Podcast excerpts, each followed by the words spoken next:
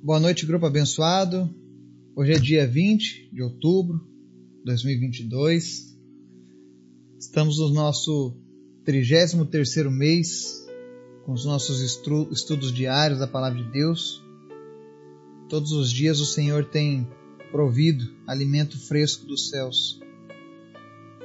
E eu tenho certeza que muitos têm sido tocados por essa palavra. Não por causa do Eduardo, mas por causa de Jesus, que pagou um preço, que enviou o Espírito Santo e que quer resgatar todos os dias a sua criação. Então quero agradecer a Deus por você que tem nos acompanhado, que tem estudado, tem orado. E quero aproveitar para fazer o convite. Essa semana eu estarei em viagem, a partir do sábado. E a minha esposa vai lançar aqui um calendário de oração um relógio de oração. E é muito importante que eu possa contar com as tuas orações, porque essa obra a gente não faz sozinho. Então ela vai passar em breve a forma como vai ser esse relógio de orações, tudo direitinho. E eu ficaria muito feliz de contar com as tuas orações, de contar com o teu auxílio nessa colheita de almas lá na Etiópia. Hoje nós vamos falar um pouco sobre uma reflexão de Paulo lá na carta aos Romanos, no capítulo 16, sobre aqueles que, que alteram, que adulteram a palavra de Deus a seu bel prazer e os riscos que isso traz à igreja, ao povo de Deus. Mas antes da gente começar o estudo, quero convidar você para a gente orar. Obrigado, Senhor, por tua bondade, por tua misericórdia, por tua graça por tudo que o Senhor tem feito nas nossas vidas. O Senhor é sempre bom, o Senhor é maravilhoso. Nós te amamos, nós queremos mais de ti. Nós queremos te conhecer, Pai, cada vez mais. Por isso que nós estamos aqui diante do Senhor, pedindo nesse momento, Espírito Santo nos visita. Visita cada pessoa que está ouvindo essa mensagem agora. E, Senhor, manifesta o teu poder, a tua graça na vida dessa pessoa se existe alguém, Senhor, que estava com dúvidas acerca do que falar ao Senhor ou de te ouvir, eu peço que hoje o Teu Espírito Santo venha se revelar ao coração dessa pessoa.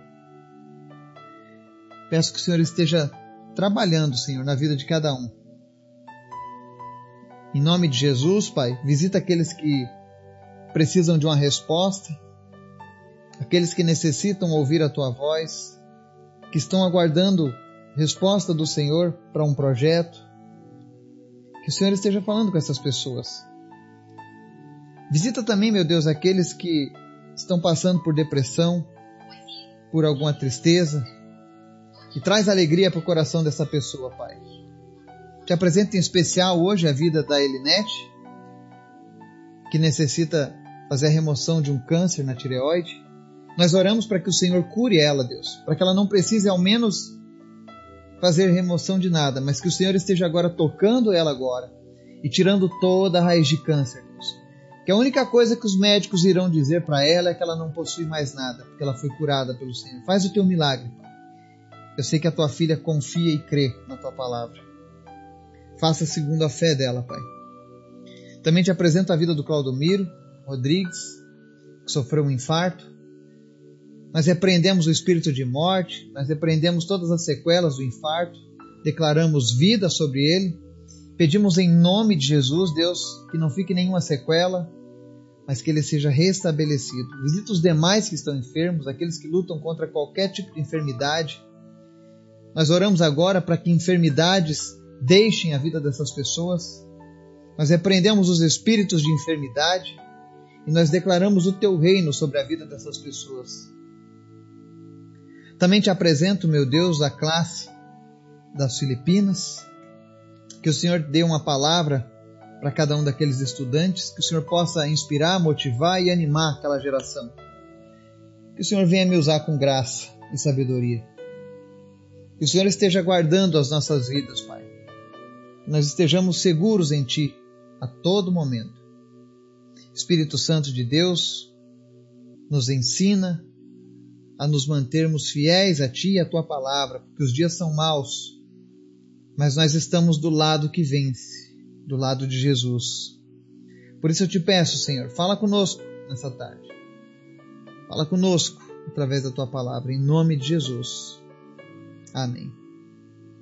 Texto de hoje, Romanos capítulo 16, versos 17 a 20, diz assim: Recomendo, irmãos, que tomem cuidado com aqueles que causam divisões e põem obstáculos ao ensino que vocês têm recebido. Afastem-se deles, pois essas pessoas não estão servindo a Cristo, nosso Senhor, mas a seus próprios apetites, mediante palavras suaves e bajulação, enganam o coração dos ingênuos. Todos têm ouvido falar da obediência de vocês, por isso estou muito alegre, mas quero que saibam que sejam sábios em relação ao que é bom e sem malícia em relação ao que é mal. Em breve o Deus da paz esmagará Satanás debaixo dos pés de vocês. A graça de nosso Senhor Jesus seja com vocês. Amém?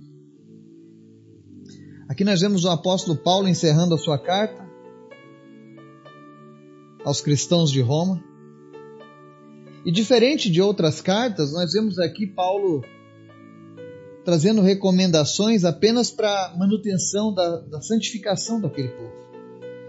Porque ele diz assim no verso 17: Tomem cuidado, eu recomendo, irmãos, que tomem cuidado com aqueles que causam divisões e põem obstáculos aos ensinos que vocês têm recebido. Afastem-se deles. Paulo estava recomendando ao povo de Deus que se afastassem daquelas pessoas que torcem o evangelho daquelas pessoas que adulteram a palavra de Deus. É interessante no livro de Romanos que nos capítulos anteriores ele antes alertava acerca daquelas pessoas que se dizem cristãs, mas possuem uma conduta que ofende a Jesus. E ele dizia: Olha, não se misturem com essas pessoas, não sejam como essas pessoas. Agora ele traz para um novo nível de afastamento. Se afastem das pessoas que ensinam a palavra de maneira errada, que colocam obstáculos ao ensino que vocês têm recebido. Que ensino é esse? É o ensino que está na palavra de Deus, na Bíblia. E hoje, infelizmente, essa é uma das recomendações mais ignoradas no, no meio da cristandade. Quantas heresias estão sendo ensinadas diariamente e agora com esse acesso à internet, quantas pessoas ouvindo lixo, sujeira na internet que se diz em nome de Deus que se diz em nome de Jesus. São pessoas que estão desobedecendo a palavra, porque a palavra diz: afastem-se dessas pessoas. Ah, mas ele é tão manso, ele... afastem-se dessas pessoas. Essa é a recomendação de Paulo. E olha que ele está dando uma recomendação para uma igreja que era forte, para uma igreja que estava andando em santidade com o Senhor para uma igreja que sabia quem era Jesus e que sabia depositar a sua fé na maneira correta. Então ele não queria que essa igreja caísse. Por isso que ele dá essa recomendação: afastem-se dessas, dessas pessoas. E aí no verso 18 ele explica que tipo de pessoas são essas. Ele diz assim: essas pessoas não estão servindo a Cristo, nosso Senhor, mas a seus próprios apetites mediante palavras suaves e bajulação, enganam o coração dos ingênuos. E eu sei que nesse exato momento, quando eu falo sobre isso, te vem à mente uma série de líderes religiosos. Não é verdade? Não precisa se esforçar muito para a gente identificar. Pessoas que não estão aí para servir a Cristo, que não estão preocupadas no reino de Deus, mas em criar o seu próprio reino. Existem Igrejas, inclusive, que possuem até o seu próprio país. Isso não é o reino de Deus, mas é o reino do homem. Não estão servindo a Cristo, mas estão servindo ao próprio apetite. E olha como Paulo explica bem quem são essas pessoas. Ele diz assim: mediante palavras suaves e bajulação, enganam o coração dos ingênuos. Você pode olhar que essas pessoas que levantam um grande número de seguidores, seja pela internet, seja pessoalmente. Muitas vezes a mensagem que eles pregam não é uma mensagem de arrependimento ao pecado. Não é uma mensagem condenando o pecador pedindo ao pecador que mude de posição ou ele estará perdido. Geralmente são mensagens que massageiam o seu ego. Oferece um evangelho sem lutas, sem esforço. Todo mundo vai para o céu. Ultimamente, havia um pregador cristão que infelizmente hoje está em decadência, porque ele abraçou essa ideologia do politicamente correto, de querer agradar a todos, sendo que nem o próprio Jesus agradou a todos.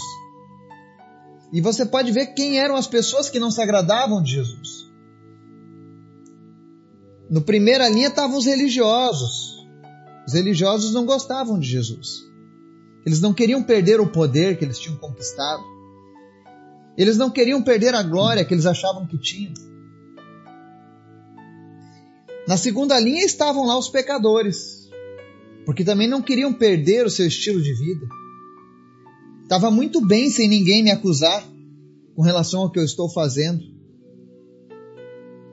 Então Jesus desagradou pessoas sim, pessoas que não queriam mudança, pessoas que estavam satisfeitas em viver no lamaçal do pecado, na sujeira do pecado. E hoje, infelizmente, tem muitas pessoas que têm vivido assim. Mas você nota que mesmo elas vivendo no lamaçal do pecado, elas, elas gostam desses bajuladores. Elas gostam dessas pessoas que vêm com palavras suaves, dizendo: Olha, Deus é amor, Ele ama todos, entende? E no fim acabam enganando o coração dessas pessoas. A própria palavra de Deus diz que no fim dos tempos ajuntarão doutores para si, porque não vão suportar ouvir a sã doutrina. Isso já está acontecendo. As pessoas levantam hoje de uma maneira impressionante. Bom, agora eu vou ouvir este coach, porque ele tem uma palavra de Deus que é diferente daquelas pregações que as pessoas têm feito, que condenam os nossos pecados. Ele não nos condena. Ele mostra, inclusive, que sem nós Jesus não é nada. Isso é um ledo engano que tem acontecido. E na nossa geração isso tem se acentuado ainda mais. Mas a igreja de Roma não tinha esse problema no passado. Note que essa primeira geração, que Paulo estava trazendo essa carta, essas recomendações, eles não tinham esse problema. Sabe por que, que eles não tinham? Porque no verso 19 ele diz: ó, todos têm ouvido falar da obediência de vocês a igreja de Roma no passado, e quando a gente fala igreja de Roma, entenda, eram os cristãos que habitavam na região de Roma, na cidade de Roma. A igreja dos Gálatas era a igreja que habitava na Galácia. Não existiam denominações, não existia uma placa. As igrejas eram reconhecidas por o corpo de Cristo que morava em determinadas cidades. Antes que alguém venha dizer, olha, a primeira igreja é a igreja de Roma, olha. Roma se manteve fiel à palavra de Deus por quase 300 anos. Quando acabaram as perseguições, Roma começou a entrar em decadência, trazendo heresias, trazendo ensinamentos errados, bajuladores. Mas na época de Paulo e nos 100 anos que se seguiram, ela foi uma igreja fiel. Foi uma igreja pujante que crescia e olha o que Paulo diz, olha, todos têm ouvido falar, ou seja, era comentado no mundo antigo a obediência dos cristãos de Roma. E eu creio que hoje aqui, você que está nos ouvindo, você também é como esse cristão de Roma, obediente à palavra de Deus. E como Paulo estava alegre com aqueles cristãos de Roma, eu também me alegro de ter pessoas que estão buscando a palavra de Deus, buscando viver de fato para Deus. E é por isso que eu quero reforçar a recomendação de Paulo que ele diz assim: "Mas quero que sejam sábios em relação ao que é bom e sem malícia em relação ao que é mal". Ou seja, nós somos cristãos e precisamos ser sábios e prudentes. Temos que ser incisivos em cortar o mal pela raiz. Nós não podemos deixar o mal se proliferar no nosso meio. Esse era o segredo da igreja de Roma. Talvez seja por isso que quando Paulo escreve essa carta para a igreja de Roma, o final dessa carta é um final de esperança. Paulo não diz, ó, oh, essa igreja vai ser moída, massacrada, porque virá um tempo difícil. Não. Eles eram obedientes. Eles tinham sido bem ensinados.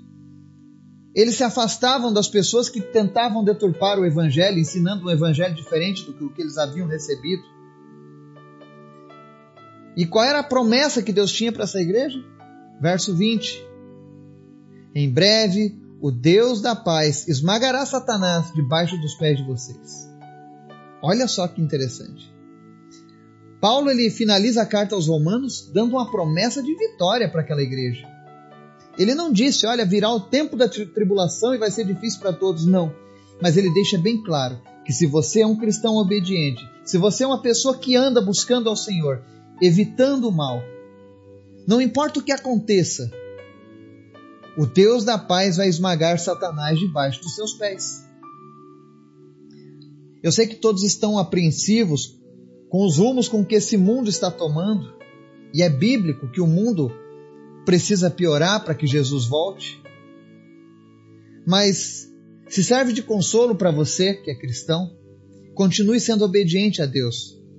Porque a promessa que está sobre mim e você é que nós veremos o Deus da paz esmagando Satanás debaixo de onde? Dos nossos pés. Ou seja, não importa a perseguição, a luta, os levantes que o inimigo coloque nessa geração, se nós estivermos obedientes a, a Deus, a tal ponto que as pessoas ouçam falar da nossa obediência, porque esse era um requisito que a igreja de Roma tinha. Será que as pessoas ouvem falar da sua obediência a Deus? Você é conhecido pela obediência que você tem a Deus? Eu queria que você refletisse hoje sobre isso. Porque nós precisamos correr contra o tempo, não há mais tempo de brincar. Não há mais tempo de Bom, vou esperar quando eu chegar no último dia da minha vida, no meu último suspiro, aí sim eu me rendo totalmente a Jesus. Antes eu quero viver algumas coisas. Não, chego, não existe mais esse tempo. Nós precisamos tomar uma posição. E essa semana o Espírito Santo ele tem falado de uma maneira tremenda acerca da nossa santificação, da nossa conduta, do que nós estamos nos alimentando com Deus. E hoje ele fala sobre a nossa obediência. Será que você é conhecido como alguém que é obediente a Deus ou você é um rebelde? Eu queria que você refletisse sobre isso e que a sua reflexão te trouxesse a, a um posicionamento hoje diante de Deus.